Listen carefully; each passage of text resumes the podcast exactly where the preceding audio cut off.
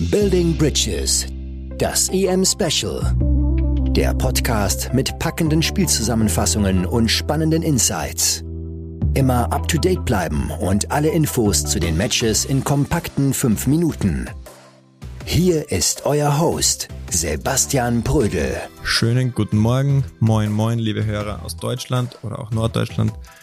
Ich war begeistert von dem Spiel der letzten beiden Weltmeister gestern. Frankreich gegen Deutschland, Weltmeister 2014, Weltmeister 2018 und die Franzosen sind wahrlich aufgetreten wie ein Champion. Abgeklärt, abgebrüht, ein Star-Ensemble auf allen Ebenen funktionierend. Man muss schon Didier Deschamps beneiden und auch gratulieren, dass er aus so vielen speziellen Charakteren auf Weltklasse-Niveau eine Einheit geformt hat, die jetzt über Jahre schon für Furore sorgt, Weltmeister geworden sind und jetzt sicherlich auch den Europameistertitel anstrebt. Es war ein verdienter Sieg, es war ein 1 zu 0 Sieg, es sind drei Tore gefallen, zwei wurden aberkannt, aber die individuelle Klasse, die Frankreich gestern geboten hat, war schon sehenswert. Die Deutschen auch sehr mutig im Heimspiel in München, toll aufgetreten, sicherlich auch hoch motiviert, hoch diszipliniert, aber es hat ihnen dennoch etwas gefehlt zu den Franzosen, das schon ganz entscheidend war. Gehen wir auf die wichtigsten Situationen gestern im Spiel ein, gehen wir auf das 1 zu 0 ein. Ein wunderschöner Spielzug von den Franzosen. Mats Hummels schlussendlich mit dem Eigentor. Aber wie ist das zu betrachten? Mats Hummels voliert den Ball halbvolley ins Kreuzeck. Manuel Neuer hat keine Chance und Hummels sieht man die Frustration ins Gesicht geschrieben. Psychologisch gesehen ein ganz, ganz, ganz schwieriger Zeitpunkt für ein Eigentor, ein ganz komischer Zeitpunkt, weil auch Mats Hummels gleich wie Thomas Müller kurz kurzerhand wieder einberufen worden ist, um dieser Mannschaft Stabilität zu geben. Und dann passiert dieser Fauxpas ausgerechnet Mats Hummels. Aber Mats Hummels hat diesen Fauxpas sehr, sehr gut weggesteckt, das Eigentor sofort verarbeitet, man hat seinen Gesichtsausdruck gesehen und absolute Fokussierung wieder gesehen auf dieses Spiel und hat im Laufe des Spiels dieses Eigentor sicherlich wieder kompensiert.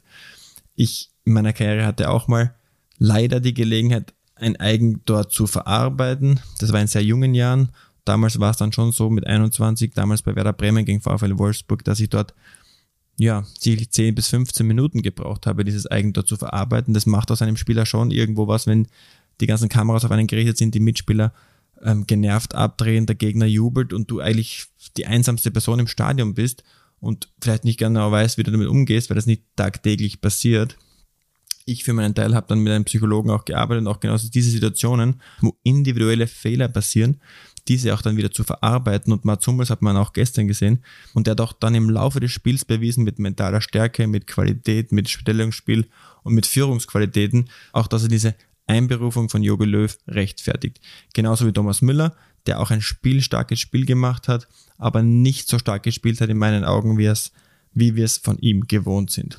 Bewiesen hat dann Mats Hummels auch im Spiel, welche wertvolle Stellung er einnimmt, indem er bei einem unglaublichen Laufduell von Mbappé dreimal überholt wurde, aber dennoch entscheidend getackelt hat. Und dieses Tackling spricht für Mut, für Selbstvertrauen, für Qualität, denn er ist von hinten getackelt, hat zwischen den Beinen Mbappés durchgestochert, den Ball noch gespielt und ist eigentlich Gefahr gelaufen, eine rote Karte zu riskieren, für die komplette Vorrunde auch irgendwo auszufallen, aber hat mit diesem Tackling sicherlich Deutschland im Spiel gehalten und ihnen sicherlich sehr, sehr viel Selbstvertrauen verliehen, dass sie an diesen Sieg und dieses Unentschieden glauben. Eine weitere spannende Situation war sicherlich Antonio Rüdiger, der vor dem Turnier für Furore gesorgt hat, indem er Aussagen getroffen hat von Playing Ugly, das Motto vorgegeben. Er hat es ein bisschen übertrieben gestern, er hat ein gutes Spiel abgeliefert, aber mit seiner Beißattacke oder Knabberattacke, wie es im deutschen Fernsehen ähm, beschrieben wurde, war dann doch ein Schritt zu weit und glaube ich war kurz davor, dass der Videoschiedsrichter eingreifen hätte können. Er hat es, wie gesagt,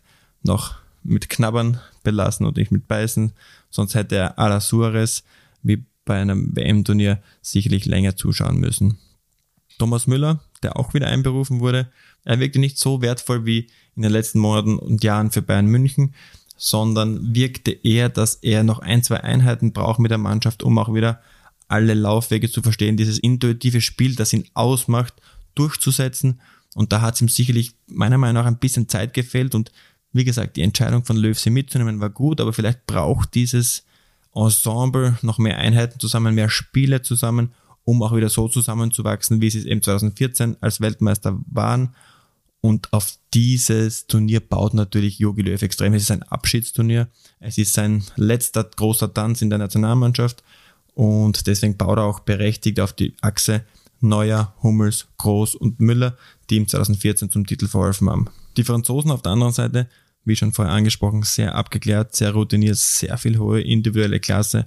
Und man muss Didier Deschamps schon ein Riesenkompliment machen, dass er aus einer Truppe wie Frankreich so eine kompakte und spielstarke Mannschaft geformt hat. Das ist eine extrem qualifizierte Mannschaft mit Spielern aus den besten Mannschaften der Welt, die in der Vergangenheit sicher sehr, sehr viele Probleme auch mal zu einem Turnier geschleppt haben. Auch diesmal gab es im Vorfeld Unruhe von Giroud und Mbappé. Allerdings scheinen die Franzosen wieder ein klares Ziel vor Augen zu haben und diesen Europameistertitel anzuvisieren und in Spiel 1 schon zu beweisen, dass sie ein absoluter Anwärter auf diesen Titel sind psychologisch gesehen ist diese Gruppe natürlich ganz, ganz schwierig. Jetzt Deutschland mit null Punkten, Ungarn mit null Punkten, Portugal und Frankreich schon mit diesem gewissen Rückenwind in diese Gruppe gestartet. Aber den Deutschen traue ich auf alle Fälle Willensstärke, Mut und Selbstvertrauen zu, weil auch die Mentalität, für die die Deutschen stehen, eine Turniermannschaft zu sein, über Jahre oder Jahrzehnte immer zum Erfolg geführt haben.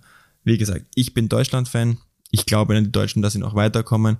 Allerdings braucht es da eine Leistungssteigerung. Es braucht kleine Mechanismen, die besser ablaufen müssen. Und es braucht wieder eine bessere Integration, vor allem von der Schlüsselfigur Thomas Müller. Nachdem jetzt der erste Durchgang komplett durchgespielt war, muss ich schon irgendwo sagen, es war jetzt keine Mannschaft dabei, die mich zu 100% überzeugt hat. Ich habe auch nicht gesehen, dass die Mannschaften, die mit einem gewissen Heimvorteil angetreten sind, diesen Heimvorteil extrem ausnutzen konnten. Vielleicht bisschen in der Österreich-Gruppe die die Niederländer, die ein sehr gutes Spiel abgeliefert haben, aber weder die Engländer noch die Deutschen, noch die Ungarn, noch die Schotten, noch die Italiener sind meiner Meinung nach aktuell schon in einer Form, wo man irgendwo sagen kann, der oder der ist sicherlich Hauptfavorit auf den Titel. Wir haben starke Franzosen heute gesehen. Ich freue mich, wenn ihr wieder reinhört. Am Donnerstag geht es weiter mit Österreich gegen Niederlande. Bis dahin, alles Gute, bleibt sportlich, euer Sebastian. Dieser Podcast wurde produziert von WePoddit.